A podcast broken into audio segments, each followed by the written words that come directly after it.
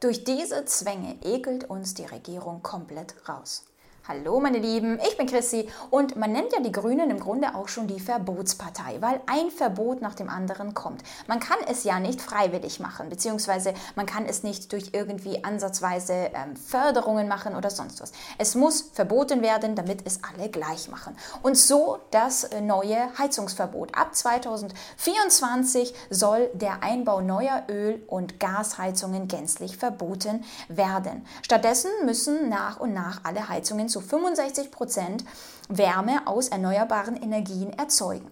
Wenn du jetzt denkst, na gut, ich habe eine gut laufende Heizung, ich muss jetzt keine neue einbauen, ja, die darfst du dann erstmal betreiben, aber ab 2045 soll äh, dann das Betriebsverbot für reine Öl- und Gasheizungen dementsprechend folgen. Das heißt, man kann sich dementsprechend nicht darauf ausruhen, was da so passiert. Jedenfalls heißt es hier, die Welt hat darüber einen Artikel verfasst, dann bleibt nur der Notverkauf des lang ersehnten Eigentums. Und genau das meine ich mit rausekeln. Man kann es ja nicht Enteignung nennen, obwohl ich persönlich nenne es Enteignung. Ich nenne aber auch äh, Steuern und die Inflationsrate auch als Enteignung, die du nicht direkt siehst, wo gesagt wird, hey, ich habe jetzt hier einen Beschluss gemacht, dass eben genau dein Haus mit äh, in diesem Bereich leider falsch steht und ich würde dir ein Gegenangebot dazu geben, dass du es verkaufst, weil ich das Grundstück brauche. Diese klassische im Kopf verankerte Enteignung. Aber dieses Ganze, was jetzt gerade passiert, ist doch absolut auch eine Enteignung, was gerade vor sich geht. Und jetzt pass auf, hier ein kleiner, bevor die Bezahlschranke kommt. Die neuen Pflichten zur Energie, äh, energetischen Sanierung bringen viele Immobilienbesitzer in Geldnot, wie eine Umfrage zeigt. Die Sanierungspläne sind für viele ein Schock, denn oft fällt damit auch die Altersvorsorge in sich zusammen. So, natürlich, ja, du hast dein Häuschen, deine Immobilie abbezahlt, du vermietest das möglicherweise jetzt. Und dann und jetzt musst du enorm viel Geld reinstecken, weil irgendjemand irgendwelche Pläne geäußert hat, dass das zu irgendetwas führen soll, was ja auch eine absolute riesengroße Lüge ist, habe ich auch in einem Video schon geschrieben. Eine halbe Million Euro. Dieser enorme Geldbetrag kommt Silvia Pruss sofort in den Sinn, wenn sie an eine ihrer kleineren Wohnungseigentümergemeinschaften denkt, die sie verwaltet. Ein mittelgroßes Haus im Berliner Stadtteil Karlshorst. Es ist gar nicht mal alt aus den 90er Jahren. 16 Wohneinheiten mit einer gerade erst vor fünf Jahren erneuerten Heizungsanlage. Trotzdem wollte Pruss und die Eigentümer es genauer wissen. Zur Sicherheit und um ein klimaneutrales Objekt zu schaffen, haben wir einen Sanierungsfahrplan eines Energieberaters erstellen lassen. Mit dem Ergebnis, dass es die eine halbe Million Euro kosten würde. Und jetzt stell dir das vor, ja, oder stell dir das nicht vor, aber auf einmal kommt so ein Batzen auf dich zu. Jetzt sagst du ja klar, gut, Mai, das wird sich schon irgendwie amortisieren mit den Einnahmen und so weiter. Warum kommt denn auf einmal etwas dazu, was eigentlich absolut unnötig wäre? Man würde es ja verstehen, wenn das Dach kaputt geht und damit muss eben ein Immobilienbesitzer rechnen, dass man das dann wiederum reparieren lassen muss.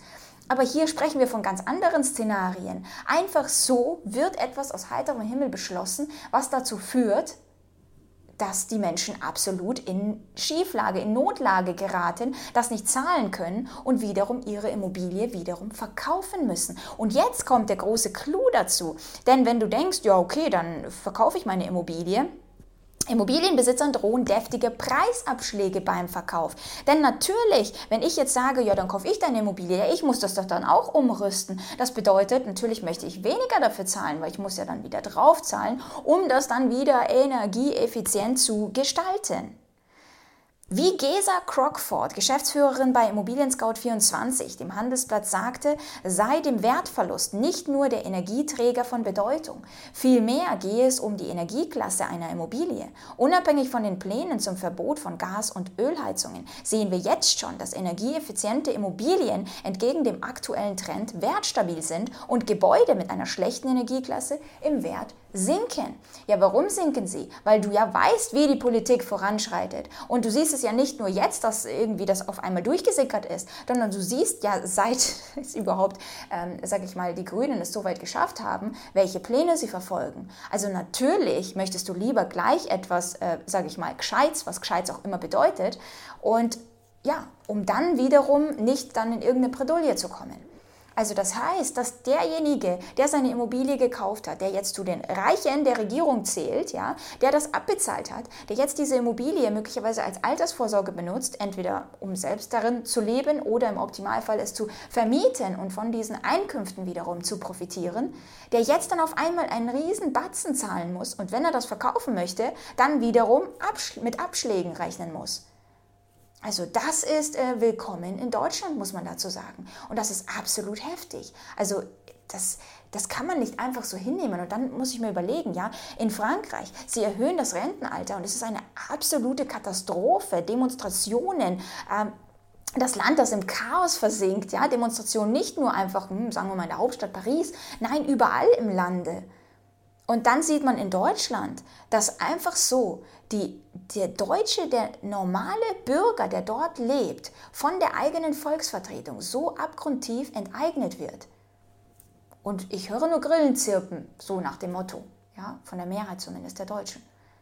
Das ist wirklich ein Skandal. Und man muss sich fragen, wie weit hat die Vergangenheit uns geprägt, dass man so eine schwache Gesellschaft geworden ist, dass man sich sagt, mm, ja, mm, naja, klingt logisch, muss ich dann wohl machen, muss ich vielleicht verkaufen und äh, gezwungen werden zum Verkauf, weil irgendwelche Beschlüsse getätigt wurden.